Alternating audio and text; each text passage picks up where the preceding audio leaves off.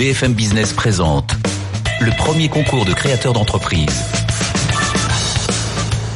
BFM Academy saison 11 avec Nicolas Dose. Bonjour et bienvenue, BFM Academy. La suite, ce sont les demi-finales qui commencent. Oh, c'est des demi-finales un peu particulières. Ils sont partis à 10, ça vous le savez, on en a gardé 5. Et alors ces 5-là, on va les accompagner jusqu'à la finale où il n'en restera que 3. Aujourd'hui, j'ai envie de dire, c'est l'émission sympa. On les prend sous notre aile, on va être gentil, on va essayer de les aider, aller plus loin, aller plus vite. Voilà, on les a accompagnés euh, dans leur business grâce à l'équipe de la BFM Academy. C'est parti. Voilà, le premier candidat du jour s'appelle Sylvain Tillon. Bonjour Sylvain. Bonjour Nicolas. Vous êtes le président, fondateur de Tilki. On va en dire plus sur Tilki dans un instant. Le principe de cette émission, c'est que chacun de nos euh, candidats a été accompagné par un membre de l'équipe de la BFM Academy. En l'occurrence, c'est Evelyne Platnik-Cohen. Bonjour. Bonjour. Vous avez passé 24 heures avec euh, Sylvain Tillon et Tilki. Et puis au terme de cette expérience et de cet accompagnement, vous vous êtes dit, ce serait bien de soumettre Sylvain à un autre membre de l'équipe pour aller un petit peu plus loin dans cet accompagnement. Et vous avez choisi à vos côtés d'avoir Eve Chegaray. Bonjour Eve. Tadam Tadam, tadam, tadam. Bon, Tilki, c'est du logiciel. On regarde tout. Enfin, on va avant. Je vous rappelle quand même que il a fait le casting de Lyon. Il y a eu quatre castings hein, qui ont été orchestrés par F. Chegaray et il a été qualifié dans la BFM Academy le 2 mai. Il était face à De Rigueur ce jour-là.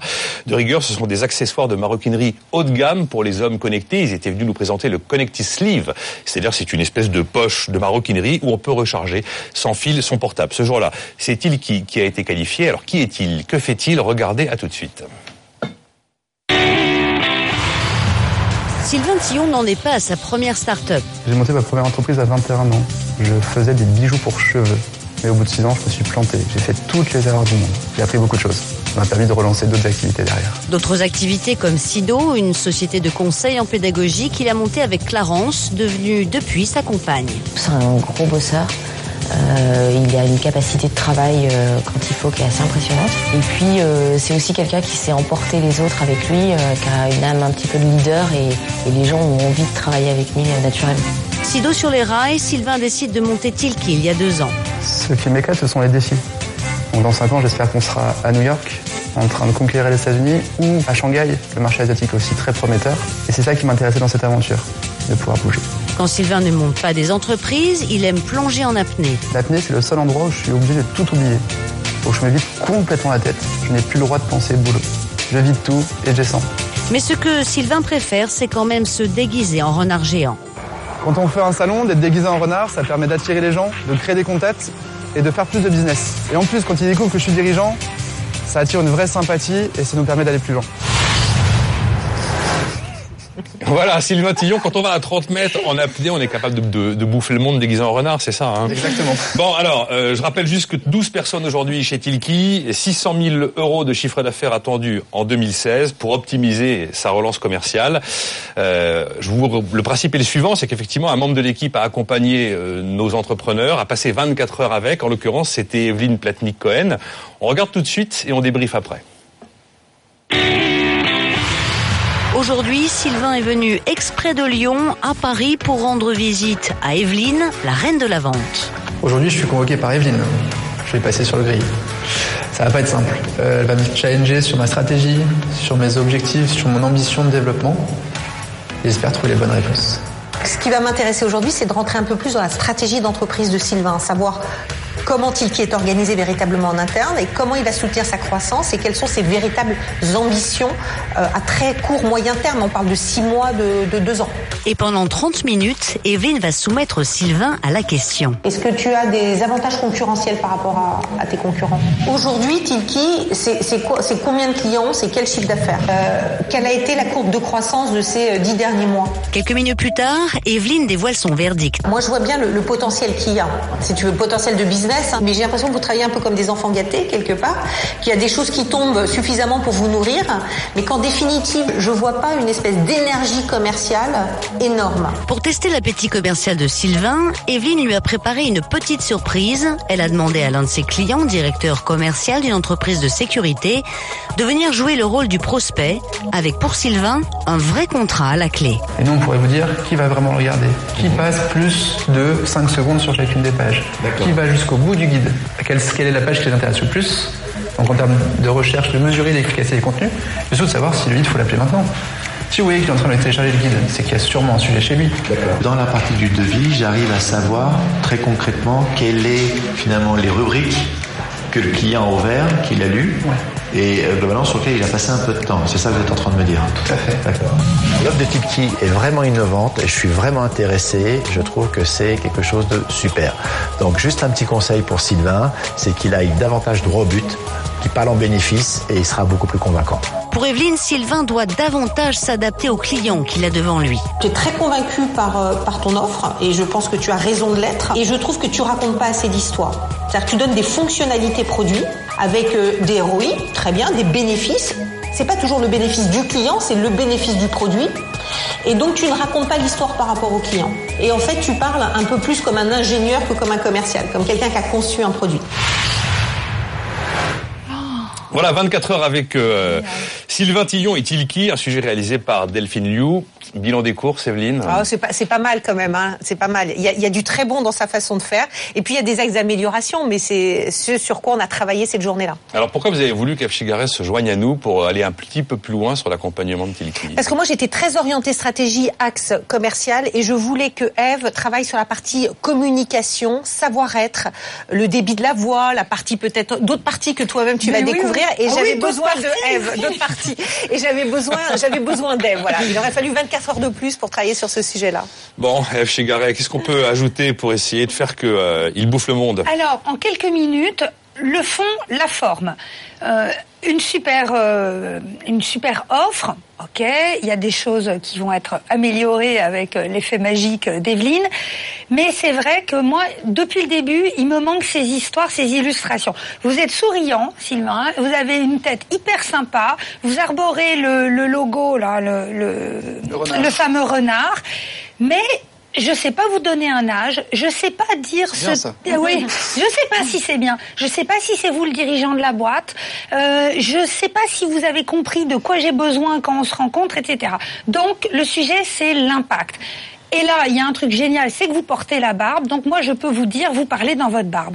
Donc premier job, l'articulation. Vous m'avez l'air d'un gars hyper sympa et plutôt, certainement très tendu sur son business, mais plutôt détendu dans les relations, chaleureux. On a vu votre adorable compagne euh, à l'écran. S'il vous plaît, détendez des mâchoires. Quand on serre les mâchoires, c'est qu'on a peur ou qu'on est en colère. Donc si c'est le cas, vous débrouillez avec ça. Mais moi, je veux entendre quelque chose de fluide. Ça, c'est la première chose. Et puis sur le fond, effectivement, le bénéfice client. Il n'y a que ça qui nous intéresse. Bon alors, euh, Sylvain Tillon, que vous répondez justement à ces propos euh, de F. Chigaret qui rejoignent un petit peu ceux du directeur commercial qu'on a pu voir euh, Ne vous faut- pas le, je le- le- la mâchoire. figure. Ah bah oui, le, le, le maître en la matière, c'est Manuel Valls. Ben hein, voilà. C'est la mâchoire la plus célèbre de l'Hexagone. Qu'est-ce que vous retenez comme enseignement de ce qu'a pu euh, réaliser euh, Evelyne Platnik-Cohen, ce que dit Eve, les retours que vous avez eus lors de cette expérience? Ça part d'un vrai manque de confiance au début, qui est en train d'évoluer fortement parce que l'offre grandit, plaît de plus en plus, et on a des vrais retours. Moi, je peux vous donner mes chiffres. Je vous ai donné la dernière fois. J'ai augmenté mon taux de transformation de 8 points. Taux de transformation, c'est le nombre de deals commerciaux qui se font grâce à votre offre. hein. Exactement. Voilà. Donc j'ai fait plus de chiffre d'affaires et plus qualitatif. C'est-à-dire que quand je faisais une offre, j'arrivais à en signer plus qu'avant. Après, il fallait que ça se reproduise dans d'autres secteurs. Il fallait que j'arrive à m'introduire dans les processus commerciaux des autres entreprises. Et ça, il m'a fallu beaucoup de temps pour en mesurer l'efficacité. Maintenant, j'ai quelques chiffres à donner. Et après, Evelyne m'a euh, repris sur un point qui était sur l'histoire. C'est vrai que j'ai pas réussi à m'adapter suffisamment à l'histoire du client, dont je connaissais pas bien le secteur, et sur lequel je n'avais pas de Alors, référence. poser des questions. On n'est pas obligé de savoir, mais on peut toujours demander. La curiosité, c'est un merveilleux défaut. C'est celui qu'on préfère, non?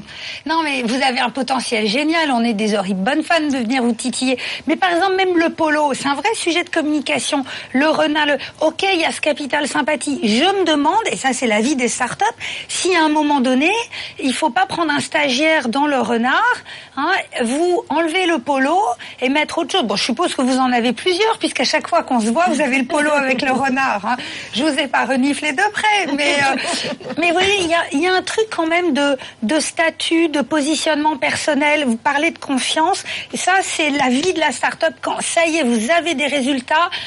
Ouvrez grand euh, le thorax, les mâchoires, que sais-je, prenez toute votre place et, et présentez-vous comme le boss, quoi. Ça m'inspirera confiance, moi. Ça me rassurera. Aujourd'hui, on veut plus être une start-up. Ouais. C'est pour ça que sur les salons qu'on fait, on est dans les, dans les espaces éditeurs logiciels, entreprises normales. On refuse l'espace start-up. Parce qu'on veut plus être la petite boîte qu'on veut tester, qui est sympa, qui est rigolote.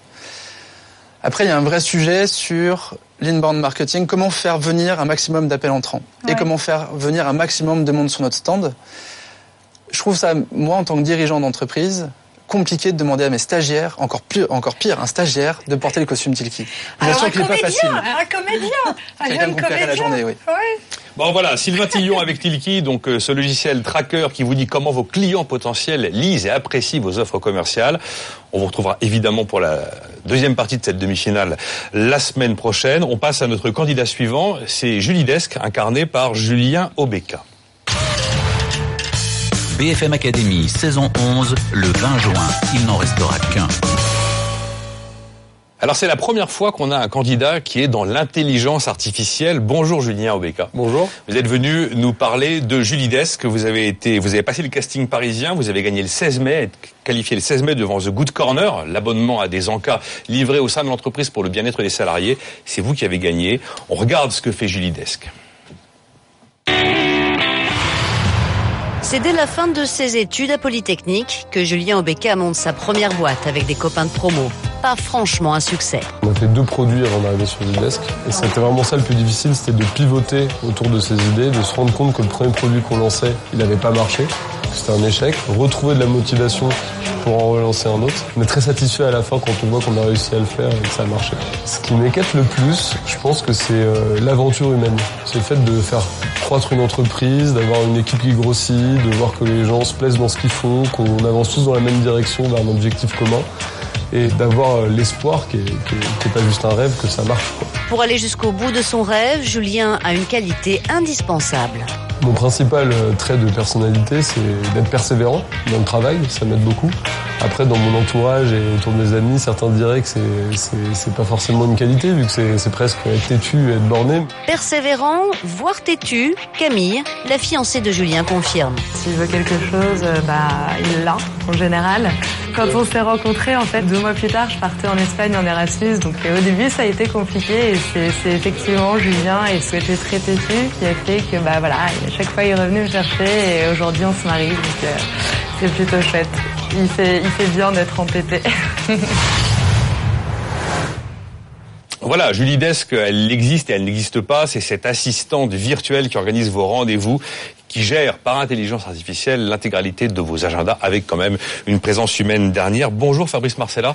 Bonjour Nicolas. C'est vous qui avez suivi donc euh, Julien Obeka, 24 heures avec Julie Desk. On va regarder le sujet de euh, Delphine Liu et vous me donnerez votre euh, sentiment juste après. Aujourd'hui, Julien a rendez-vous pour une intense séance de questions-réponses avec Fabrice Marcella, le maire du village Baïséa. Je connais bien Fabrice, c'est un client. Du coup, je pense que cette séance va être euh, très bienveillante. Il va nous donner beaucoup de conseils et on va pouvoir sortir avec plein d'idées pour améliorer Julie. Ce matin, avec Julien, je souhaite approfondir trois points. Point 1, son marché. Point 2, sa stratégie de communication et son plan de conquête.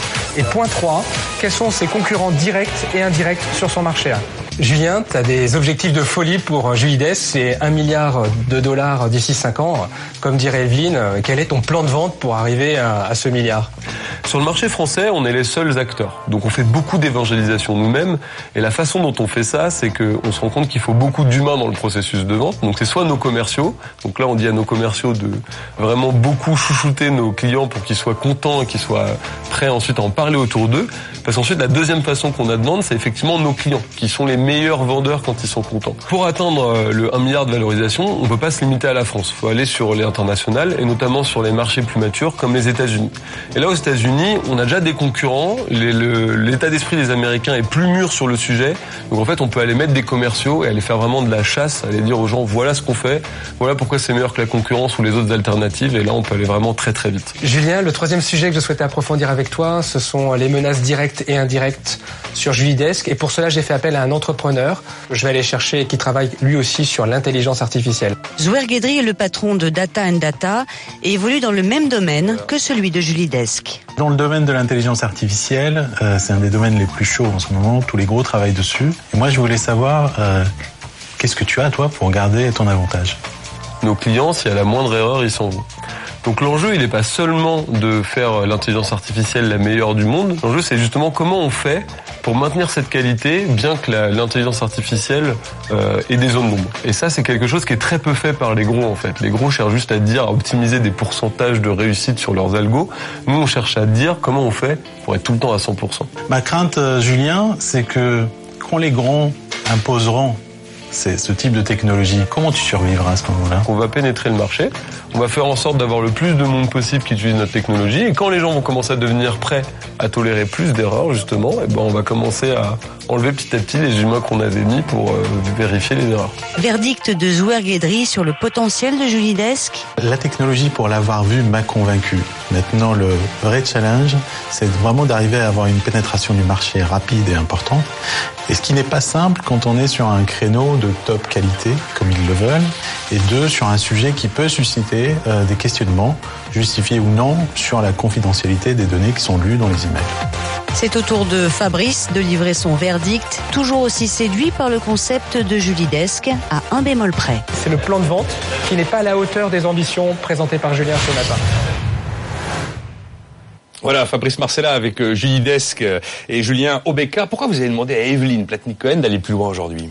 Je le disais dans le sujet, c'est toujours le plan de vente pour moi qui n'est pas encore à la hauteur, selon moi, à de, des ambitions en tout cas portées par, euh, par Julien et son entreprise. Bon, Evelyne, le plan de vente, comment fait-on bah, Le plan de vente, moi j'ai déjà un point à relever, c'est le 1 milliard. C'est 1 milliard de clients, c'est ça que vous disiez ça dans le... Valorisation. Ah, c'est bête, parce que vous voyez, à mon avis, 1 milliard de clients, c'est jouable, 1 milliard de valo, c'est du rêve.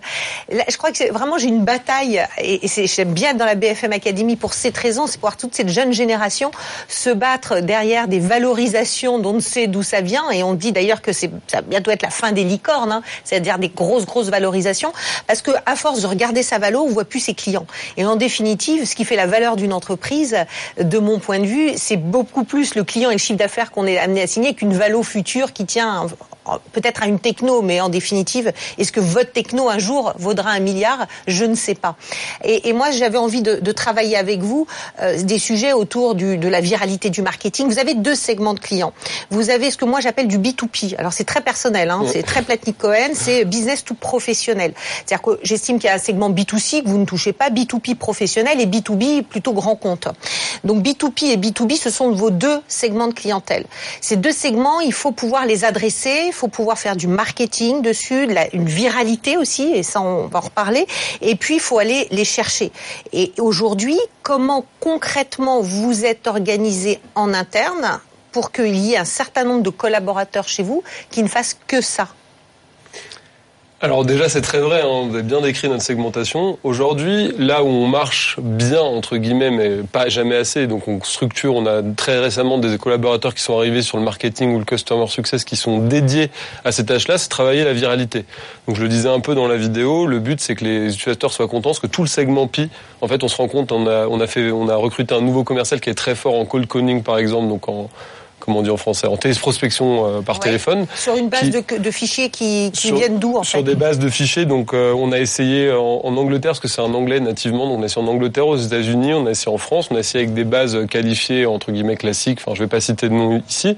Et en fait, lui qui était très bon sur différents produits, on se rend compte que là, le type d'interlocuteur qu'il doit avoir et le type de conversation qu'il doit avoir, il n'arrive pas à vendre le produit de cette façon-là. Parce que ce sont des gens qui sont vraiment, c'est du prospect, c'est de l'appel dans le dur. Hein, ouais, exactement. Et il n'y a pas, il y aurait pas une technique pour que euh, vous soyez pas dans le pur dur Exactement, bah, c'est ça qu'on essaye de faire. Donc la viralité, ça marche très bien, c'est-à-dire que nos meilleurs clients et le meilleur process de vente, c'est quand un client dit ah bah tiens j'ai rencontré un autre qui est intéressé par, les, par enfin il faut en parler. Et après nous ce qu'on travaille donc avec la, la, la responsable marketing, c'est justement tout ce qui est bande marketing, comment on fait pour générer de l'intérêt, que ce soit via du contenu, parce que finalement le contenu marche très bien, le peu de contenus qui sont très axés usage sur par exemple comment on fait pour utiliser Julie pour faire du recrutement ou comment on fait pour utiliser Julie pour justement convertir plus de leads ou ce genre de choses, ça génère énormément de leads entrants. Donc ça, on va travailler énormément dessus. Et ensuite, on a tout le pan, et là, on l'a dit, sur les grands comptes. En, en finale, le mois de mai, c'est combien de nouveaux clients? Sur le mois de mai, c'est pas tant que ça, c'est pas un très bon mois. On a eu une trentaine de nouveaux clients. Ça représente une augmentation de 3 000 euros d'MRR à peu près. 500 000 euros de chiffre d'affaires attendu pour 2016 par euh, Julie Desque et Julien Obeka. Ils sont 10 aujourd'hui. Euh, notre candidate suivante, candidat, vous allez voir pourquoi, candidat suivant, euh, c'est Médavise, incarné par Guillaume Lesdo. À tout de suite. BFM Academy, saison 11, le 20 juin. Il n'en restera qu'un.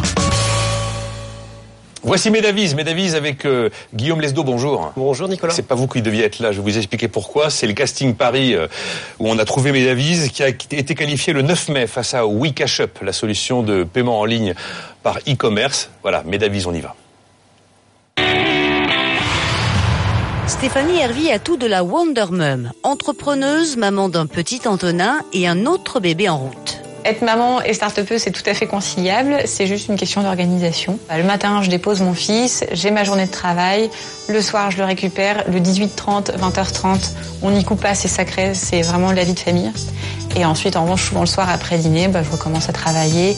Et le week-end, souvent, il faut remettre la main à la pâte aussi. Son mari confirme. Je sens dans la tête de Steph qu'il y a toujours une petite roue qui tourne euh, et qui pense à sa boîte. C'est vraiment un projet qui lui tient euh, énormément à cœur, forcément, et elle est à fond dedans. C'est quelque chose qui ne me dérange pas parce que euh, parce qu'elle sait être présente aussi à côté et être là dans les moments importants. Le moins qu'on puisse dire, c'est que Stéphanie n'a pas choisi la facilité. Elle habite à Valenciennes. Les autres cofondateurs de la start-up sont eux près de Vannes. La distance, elle se ressent pas. On est vraiment euh, toute la journée sur Skype avec mes associés. Donc euh, le fait que je sois exilée dans le Nord et eux euh, tous en Bretagne, finalement ça se passe très bien. Il n'y a pas de souci du tout. Pas de souci ou presque, mais Stéphanie garde le cap. On nous avait prévenu, l'aventure entrepreneuriale, c'est des montagnes russes, sans cesse des hauts et des bas, et il faut ben, il faut rester extrêmement optimiste et positif euh, pour avancer euh, sans cesse. Avancer, mais pas toute seule. J'ai un mari qui est génial et qui est un soutien sans faille là-dedans. Voilà, c'est Guillaume Lesdo qui représente Stéphanie parce que entre temps, un nouveau-né nous est donné et un petit Raphaël est né et donc son frère. Vous êtes dans l'aventure entrepreneuriale, vous êtes donc venu la représenter aujourd'hui. C'est Sylvain Aurébi. Bonjour Sylvain. Bonjour Nicolas. C'est vous qui avez accompagné euh, notre camarade, enfin notre camarade Médavise et j'ai envie de dire 24 heures avec Médavise. On regarde tout de suite. Aujourd'hui, Stéphanie est venue de Valenciennes pour rendre visite à Sylvain Aurébi. Notre juré de la BFM Academy l'attend au siège de Kousmiti pour passer Médavise au crible. Je suis ravie de rencontrer Sylvain Aurébi ce matin. Je pense qu'il va pas mal me challenger sur le modèle et les développements de Médavise. J'ai certainement beaucoup de conseils à recevoir, donc ça va être très intéressant. Il y a trois choses qui m'intéressent ce matin. Un, c'est le recrutement des médecins. C'est un vrai sujet. Deux, c'est le lancement du site B2C. Ça, c'est un vrai, vrai sujet. Et trois, c'est la techno. Comment est-ce qu'elle va évoluer Bonjour Stéphanie. Bonjour Sylvain. Ça va Bien et toi D'abord, je voudrais savoir si vous êtes, vous êtes sûr de recruter les meilleurs médecins. Est-ce qu'il y a, il y a un filtre euh, au recrutement des médecins? Alors, un de nos associés euh, qui fait partie de l'équipe fondatrice est médecin. Euh, il a 68 ans, il a vraiment une vraie expérience dans le recrutement des médecins. Il était directeur d'un hôpital à domicile notamment. Euh, et c'est lui qui fait ce premier filtre. ce, sont, ce sont des médecins français C'est exclusivement des médecins diplômés français et inscrits aussi à l'ordre en France. Ça, c'est un point qui est indispensable pour nous et aussi pour rassurer, je pense, les usagers du service.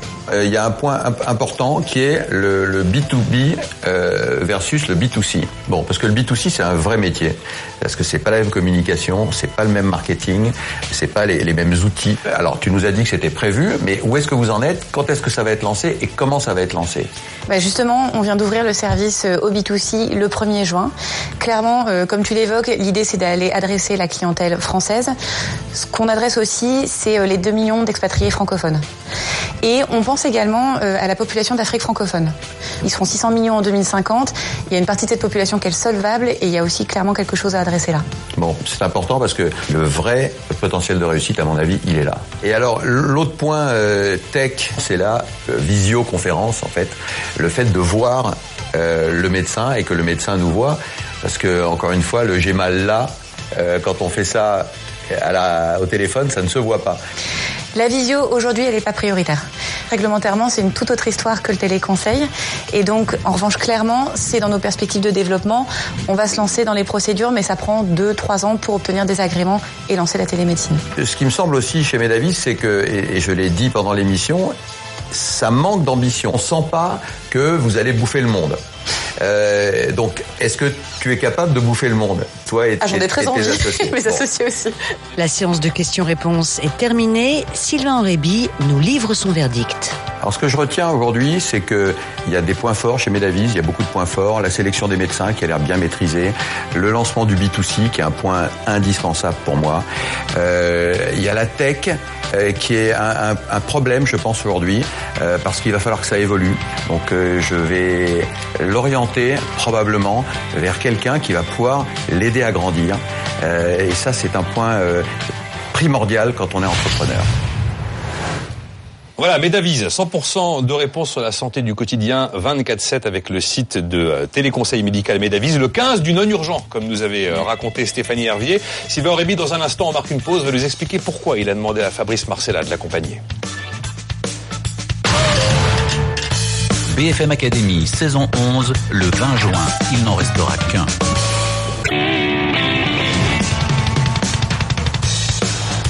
BFM Business présente le premier concours de créateurs d'entreprise. BFM Academy, saison 11, avec Nicolas Dose. La suite, la suite de cette demi-finale avec euh, nos cinq entrepreneurs. Aujourd'hui, on est gentil. C'est la semaine prochaine qu'on sera méchant.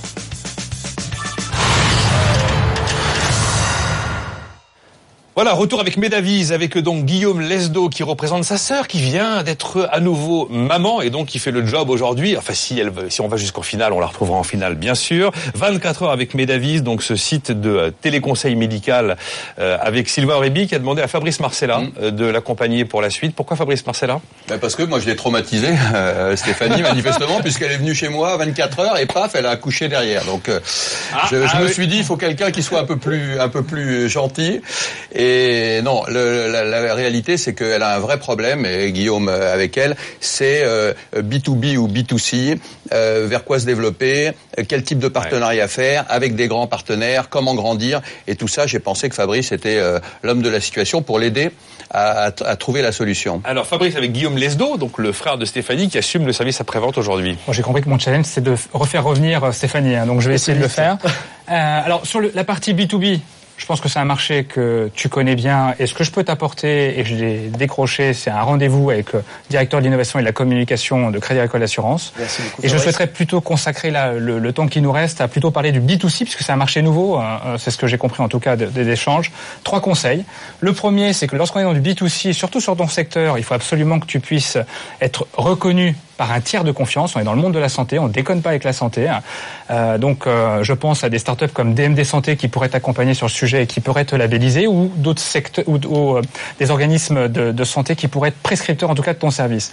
Deuxième élément important pour moi, c'est comment exploiter des opportunités de communication sur ton sujet, donc le sujet de la santé, pour pouvoir te donner de la parole et avoir un avis en tout cas sur comment Médavis serait le 15 du non urgent. Euh, profiter en tout cas de la difficulté qu'on rencontre aujourd'hui euh, dans, dans, dans, dans, les urgences. Et troisième élément très important pour moi, c'est aussi offrir le meilleur produit et la meilleure expérience client. J'ai vu ton site, il ressemble plus à celui de la sécurité sociale, qui a un site, en tout cas, alors, euh, qui a un site euh, qui, qui, qui donne envie, en tout cas, de s'y inscrire. Et puis en plus, il faut absolument que tu trouves la killer app qui va permettre à n'importe quel client, en un clic, d'appeler tous les médecins. Bon, alors Guillaume, Guillaume Lesdo, par rapport à tout ce qui vient d'être dit, cette bascule entre B2B et B2C C'est vrai que c'est une bascule là qui est toute nouvelle. C'est pour ça que là, on est depuis un mois pour basculer en B2C. Donc c'est vrai qu'il a fallu l'appréhender. Notre site était pensé B2B. Donc ça, c'est un handicap.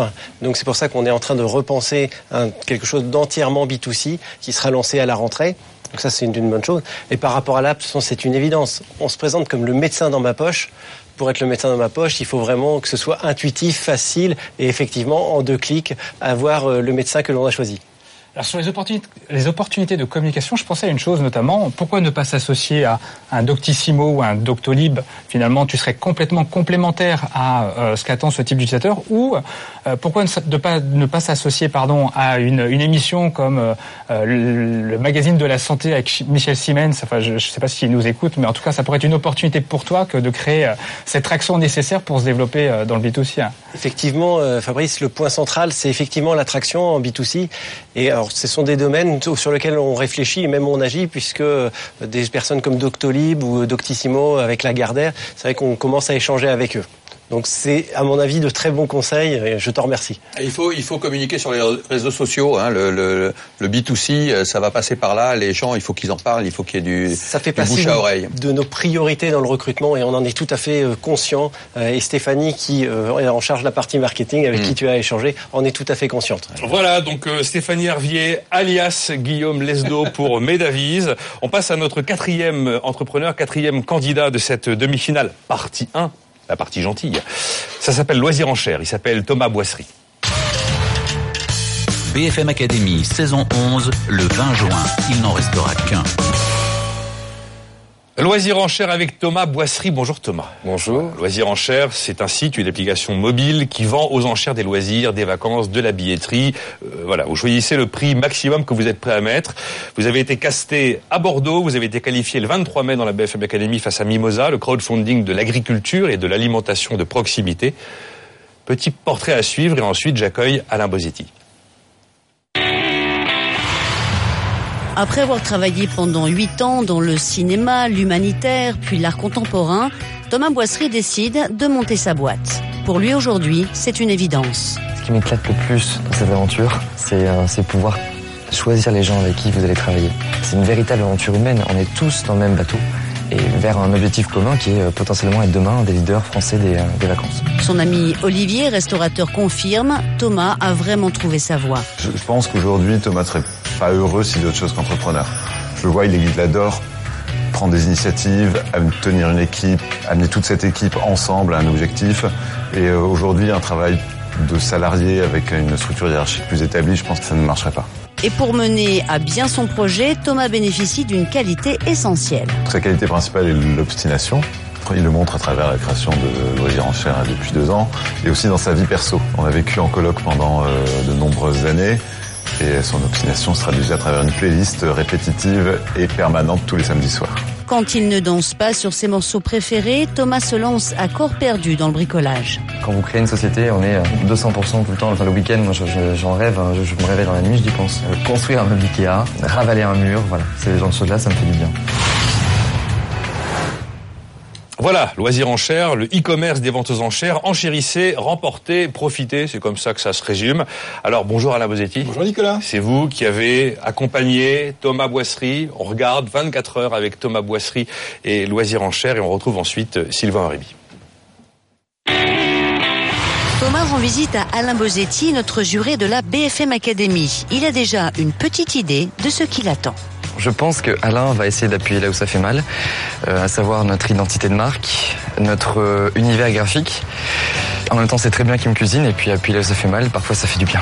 Aujourd'hui avec Thomas, j'aimerais creuser trois sujets. Tout d'abord, les barrières à l'entrée pour protéger son, business, notamment des barrières technologiques. Deuxièmement, sur quel marché il souhaite opérer? Est-ce que c'est le marché seulement français ou international? Avec le nom loisir en chair, ça pose question.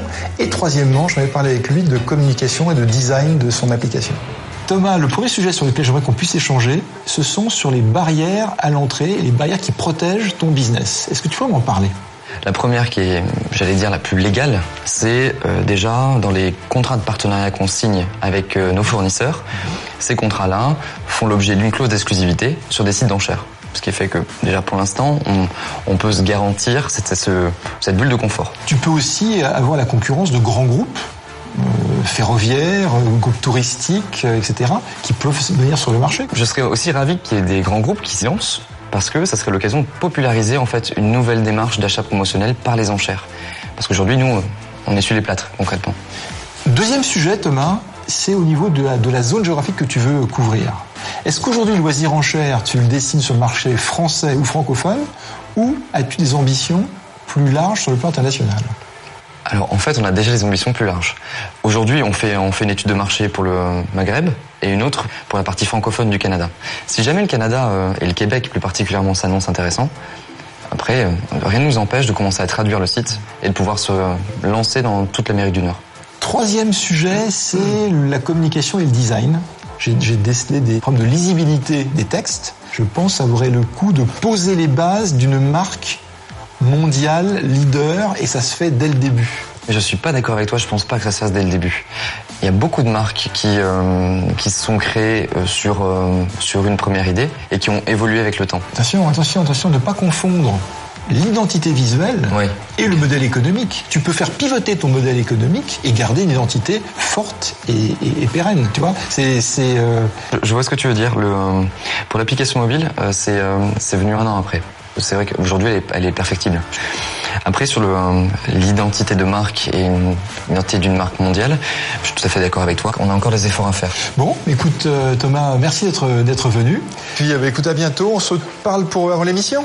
Entendu. Je retiens énormément de choses positives de cette séance d'investigation avec Thomas, parce qu'il a une vision très claire. Un, de son business. Deux, des concurrents potentiels et comment il pourrait y répondre. Et trois, sur son développement futur en France, à l'étranger. Je vois quelques points de progrès et j'ai une petite idée du coach vers lequel je vais orienter Thomas. Voilà, loisir en chaque enchère démarre à 1 euro. Et pourtant, euh, je sais que Thomas attend 8 millions d'euros de chiffre d'affaires en 2016 et des profits. Donc, euh, Alain Bosetti, belle expérience, tout va bien. Vous avez choisi Sylvain Aurébi Ouais, parce que c'est une très belle boîte déjà aujourd'hui, euh, Thomas avec Loisir en Cher. J'ai été, j'ai choisi Sylvain par, grâce à son expérience, pour son expérience de l'international, du développement de marque. Euh, et, et- et donc, euh, Sylvain, j'aimerais bien vous entendre auprès de, auprès de, de Thomas, parce que Thomas a des ambitions internationales. Est-ce que vous le conseillez d'aller plus doucement d'abord sur la France de consolider, ou alors d'aller directement euh, chercher des lieux et des clients à l'étranger Euh, c'est un vrai sujet. Euh, le, fait d'aller à l'international, c'est un vrai sujet. Et je vais peut-être surprendre nos, nos auditeurs, téléspectateurs. Je suis pas favorable à ce qu'une jeune entreprise se lance rapidement à l'étranger. C'est extrêmement compliqué. C'est extrêmement lent. C'est extrêmement coûteux de, de, de partir à l'étranger et, et- et ça nécessite euh, une équipe dédiée, une connaissance fine de la culture, de la langue du pays. Euh, ça demande euh, beaucoup de, de choses qui sont extrêmement compliquées à acquérir. Euh, dans votre cas, par exemple, loisir en chair, ça ne voyage pas. Euh, c'est un mot qu'on ne comprend qu'en français et qui ne peut pas aller ni en Allemagne, ni en Angleterre, euh, ni ailleurs. Euh, donc il faut changer de nom déjà. Changer de nom, ça implique de changer tout, euh, tout votre, votre site. Donc c'est assez difficile. Ensuite, il faut aller retrouver à l'étranger de nouveaux partenaires parce que ce ne seront pas les mêmes hôtels, euh, les mêmes salons euh, euh, ou spa, etc. Et retrouver de nouveaux clients. Donc, il va falloir tout rebâtir. Et vous n'avez pour vous que votre techno, en fait, hein, qui pourra être réutilisé. Pas totalement parce que les sites de, paiement, par exemple, les, modes de paiement sont pas les mêmes au Japon, en Angleterre, en Italie. Euh, ça marche pas toujours pareil qu'en France. Donc, euh, regardez euh, vente privée, par exemple, euh, .com, ils se sont développés en France exclusivement. Et puis ils ont tenté d'aller aux États-Unis, ça n'a pas fonctionné. Et aujourd'hui, ce qu'ils Même font, avec Amex même avec Amex, et maintenant qu'ils sont qui sont leaders en France, ils rachètent euh, une boîte en, en Belgique, une boîte en Suisse, etc. Donc mon conseil, c'est bâtissez votre business en France. Vous êtes seul, vous n'avez pas de concurrent, ce qui n'est pas le cas à l'étranger. Grossissez en France, musclez-vous, euh, devenez incontournable, et puis après, peut-être dans quelques années, vous pourrez aller racheter des concurrents à l'étranger. Réaction de Thomas qui va piano vassano visiblement. Hein. Je suis complètement d'accord avec vous. Là, on, on va goûter un peu. C'est-à-dire qu'on va, on va essayer de tâter le terrain par des études. D'ailleurs, j'ai eu le résultat d'une étude sur le, le Québec. Et d'ailleurs, vous avez totalement raison sur le nom parce que n'existe pas en québécois, c'est Encan. Donc euh, déjà, le nom devrait changer. Euh, la conclusion de ça, de tout ça, c'est vrai que, par exemple, au mois d'avril, on a fait euh, presque 500 000 euros de volume d'affaires, et ça qu'avec 10 000 enchérisseurs différents à ce moment-là, sur le mois. Ce qui prouve qu'il y a potentiellement un très gros potentiel sur le marché français. Aujourd'hui, on n'a que 120 000 clients hein, aujourd'hui en, en- en France et un petit peu dans les pays limitrophes parce que de manière organique, La ça s'est fait Belgique, comme la ça. Suisse, ça peut fonctionner. ouais. Oui, oui, tout à fait. Donc, euh, je suis complètement d'accord avec vous. Je pense qu'il y a encore d'énormes marges de manœuvre et de, de progression et de développement en France. Alors, euh, attelez-vous à ça, devenez numéro un français. Vous l'êtes déjà parce que vous êtes seul, je crois. Mais devenez le vrai, le gros numéro un français. Et puis ensuite, on verra pour le pour l'international. Voilà, Thomas Boisserie pour euh, Loisir en Cher, notre quatrième demi-finaliste. Le cinquième est à suivre. Il s'appelle DigiFood. Ronald Gautruche est avec nous.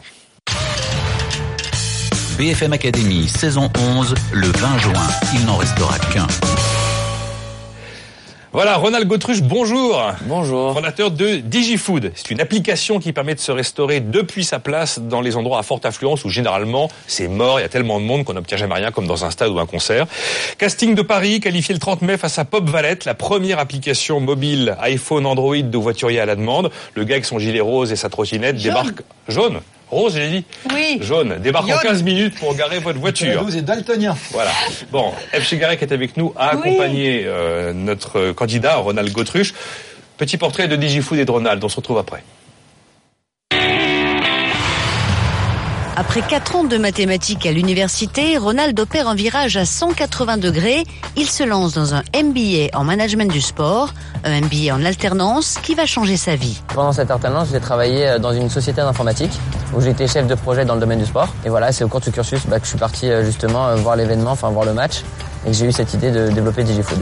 Ronald avoue s'épanouir totalement dans cette aventure entrepreneuriale. J'ai la chance de faire exactement ce que j'avais envie de faire quand j'étais jeune. C'est un rêve de gosse. Je traverse la France pour aller rencontrer des partenaires ou des clients. Et c'est un rêve éveillé pour moi, je suis vraiment ravi. Son ancien copain de promo à la fac, David, confirme. Ronald a vraiment trouvé sa voie. C'est vraiment un entrepreneur dans l'âme. Il est vraiment très épanoui, on le voit euh, au jour le jour avec son projet. Et je pense qu'il y aura des résultats euh, rapidement entrepreneur dans l'âme à tel point que DigiFood tourne parfois à l'obsession. Euh, nous étions en vacances euh, à Barcelone et nous avons rencontré une star du football qui joue au FC Barcelone. Et Ronald, au lieu de lui demander un selfie ou un autographe, est venu pitcher DigiFood avec sa carte de visite et mettre en avant euh, son projet. J'ai jamais été le meilleur de ma classe, mais j'ai toujours su m'accrocher pour valider mes années, pour aller plus loin et à chaque fois donner le meilleur de moi-même. Voilà, il n'y a plus de coups de rush ou de file d'attente pendant les mi-temps ou les entractes. La livraison se fait à la place depuis une application, en plus qui fonctionne en edge dans ces lieux où généralement il y a un peu saturation de réseau. Attendez Nicolas, je me commande un hot dog tout de suite. Justement, tiens, F. chez Garret, c'est vous qui avez accompagné Ronald Gautru chez DigiFood. On regarde et on débriefe après. Aujourd'hui, notre juré F. Chegares se rend à l'université Paris-Dauphine pour une séance de questions-réponses avec Ronald, le fondateur de DigiFood. Aujourd'hui, je viens cuisiner Ronald de DigiFood pour comprendre ses points forts, ses points faibles, voir où on peut l'aider et puis l'orienter vers un des coachs de, l'équipe. J'ai essayé de me préparer un maximum. Je sais que je vais avoir un milliard de questions, mais bon, je vais faire au mieux, même s'il y a un peu de stress, etc. Voilà, je suis quand même très excité. Bonjour Ronald. Bonjour Eve. Ronald, explique-moi pour DigiFood, vous êtes en B2B et en B2C. Je trouve que c'est compliqué d'attaquer les deux en même temps. Comment vous faites? Alors on est en B2B aussi. Du côté du B2B, c'est de la stratégie commerciale. On va démarcher chacun des clubs ou enceintes sportives. Ensuite, le B2C, donc c'est avec la partie avec les consommateurs, c'est une fois qu'on a trouvé un nouveau partenaire, on va essayer de cibler ces consommateurs.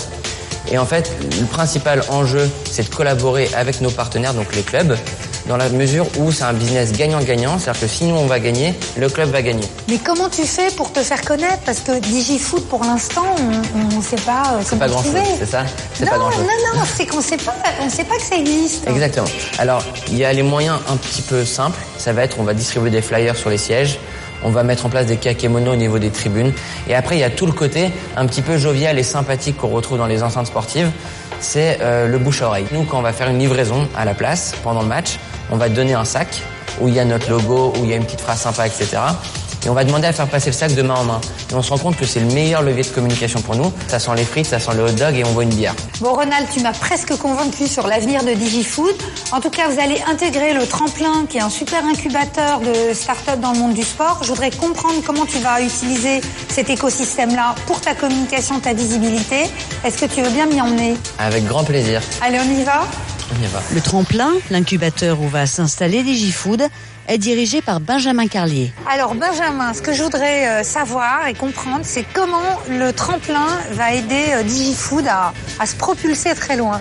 Bah, on va les aider de plusieurs manières. Alors il y a bien sûr l'accompagnement individuel, l'accompagnement collectif avec un certain nombre d'ateliers et de conférences. Mais au-delà de ça, on va vraiment essayer d'imposer DigiFood dans l'écosystème du sport et de l'innovation.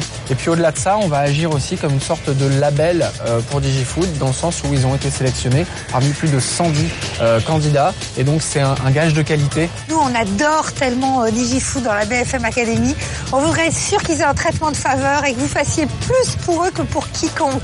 Est-ce que ça vous pouvez me le garantir? Ben, Ce que je peux vous garantir c'est que si le projet est toujours aussi bon dans les prochaines années qu'il l'a été euh, dans ces premiers mois, on n'aura pas besoin de faire plus parce que ça se fera très naturellement. Merci Benjamin. Ce que j'ai adoré avec Ronald de DigiFood, c'est qu'il sait exactement où il veut aller. En même temps, il est très ouvert aux conseils. Il y a des vrais sujets de communication pour DigiFood, de territoire de marque, de positionnement. Je crois qu'il y a vraiment quelque chose à faire. Voilà, plus de recettes pour les restaurateurs qui optimisent leur activité, plus de sérénité pour les spectateurs dans les stades, dans les concerts. F. Chegaray, vous avez demandé à Alain Bosetti de poursuivre. Il faut évidemment un homme de communication et qui aime le sport pour euh, conseiller Ronald. Il y a un truc quand même assez compliqué là entre euh, le B2C et le B2B2C. Alors Alain Bosetti. On a beaucoup parlé de ces émissions de B2B et de B2C. Donc, euh, Ronald, je pense que votre priorité aujourd'hui, et c'est urgent, c'est de vous occuper des enceintes sportives ou des lieux prioritairement. Pourquoi c'est urgent? Parce que, à mon avis, en ce moment en France et en Europe, il y a des dizaines de start-up qui bossent sur la même application ou des enceintes. Donc, ils, vont faire la différence. Enfin, qui fera la différence? Que recherchent les enceintes? Elles recherchent euh, d'une expérience client, une expérience spectateur meilleure, du- de, de la rentabilité additionnelle, et puis de pouvoir communiquer, entretenir une relation avec, leur public. D'accord? Vous pouvez leur apporter tout ça. Mais vous, vous êtes DigiFood, d'abord DigiFood, Digital Food, on ne sait pas trop, ça ne veut pas dire vente à emporter à la place, c'est une marque. Si vous vous concentrez sur les enceintes, vous allez pouvoir avec elles les accompagner, leur donner des, cas clients, leur expliquer comment elles peuvent communiquer et les aider à développer du business. Et là, vous serez vos amis. Donc moi, selon moi, ma la, la priorité, c'est de vous concentrer à détecter, communiquer et convaincre un maximum d'enceintes sportives ou de loisirs en France et en Europe avant les autres. Et après seulement, vous pourrez devenir une star du buzz. J'entendais hier soir, vous disiez, euh, nous, on est une start-up dont on doit faire du buzz. Bon, c'est convenu tout ça. C'est une start-up. Concentrez-vous sur les clients, a des contrats, a des tests, et après ça viendra naturellement. Bon, réaction Alors là, vous avez touché un point sensible, c'est exactement ça. En fait, on cherche surtout à être le premier interlocuteur, la première vraie solution. Et pour ça, quelle est la vraie solution? C'est la levée de fonds. Si on arrive à lever des fonds, on va pouvoir engager des business enfin des business développeurs, et donc pouvoir attaquer le marché français d'une part, mais aussi européen, donc être à l'international. Là, c'est un vrai point. Ensuite, le côté un petit peu buzz, comme vous l'avez dit, euh, c'est vrai que c'est pas prioritaire aujourd'hui. On cherche vraiment à s'installer comme le seul interlocuteur. Il y en a d'autres, on a forcément des concurrents, et c'est plutôt un bon signe, mais on veut vraiment être perçu comme le seul et le premier en tout cas. Euh, Vous devez être un réflexe pour tous les stades et à terme salles de concert, etc. Exactement. Finalement. Plus que de penser à une solution de livraison à la place, il faut penser à DigiFood. Alors après, on reparlera du nom si ça vous convient pas. Mais voilà, le nom, on l'a choisi. Mais... Ah, moi, je le trouve pas mal. Hein. C'est sympa, non, il n'y a pas, de souci. Mais surtout, voilà ça. Et, et il faut que vous puissiez après les accompagner. Vous les aiderez à communiquer vers leurs spectateurs. Et donc vous allez dégager une expérience à ce niveau-là. Mais c'est pas à vous de le faire aujourd'hui, parce que les, les spectateurs sont captifs. Et le, le- dans l'application du stade, euh, sur le site du stade, j'ai regardé les stades que vous que vous dites où vous êtes a priori référencés. Je n'ai vu aucune trace de DigiFood aujourd'hui. J'ai regardé tous les stades, toutes vos références. et donc ça veut dire que là, le, le premier niveau, c'est d'être commencé à être référencé et d'être affiché par eux. Visible. Ou alors, vous Eh serez oui. une marque blanche. Et donc après, ils pourront switcher, prendre une autre application. Mais on n'a pas envie de télécharger plein d'applications à chaque fois qu'on va dans un endroit pour ça différent. qu'il faut certainement Donc, l'inclure dans l'application du stade. Exactement, ou être un- justement le pure player. Mais après, concernant le- les- nos partenaires, alors aujourd'hui, il n'y a plus vraiment d'événements, la saison est terminée, il y a l'euro dans quelques jours maintenant, euh, c'est pour ça. Mais sinon, c'est vrai qu'on leur demande beaucoup de communiquer avec nous, c'est relayer les propos sur Facebook, sur les réseaux sociaux évidemment, sur le site internet, par la newsletter, ou par tout autre moyen comme l'annonce speaker, ou... euh, Ou voilà.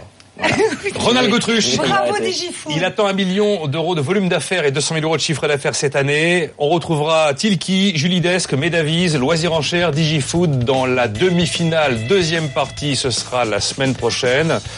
Ce sera beaucoup moins sympathique. Ce, Ce sera saignant. Saignant. Une super mouche du coach garantie qui nous conduira à la finale du 20 juin où il n'en restera que trois. BFM Academy saison 11, le 20 juin. Il n'en restera qu'un.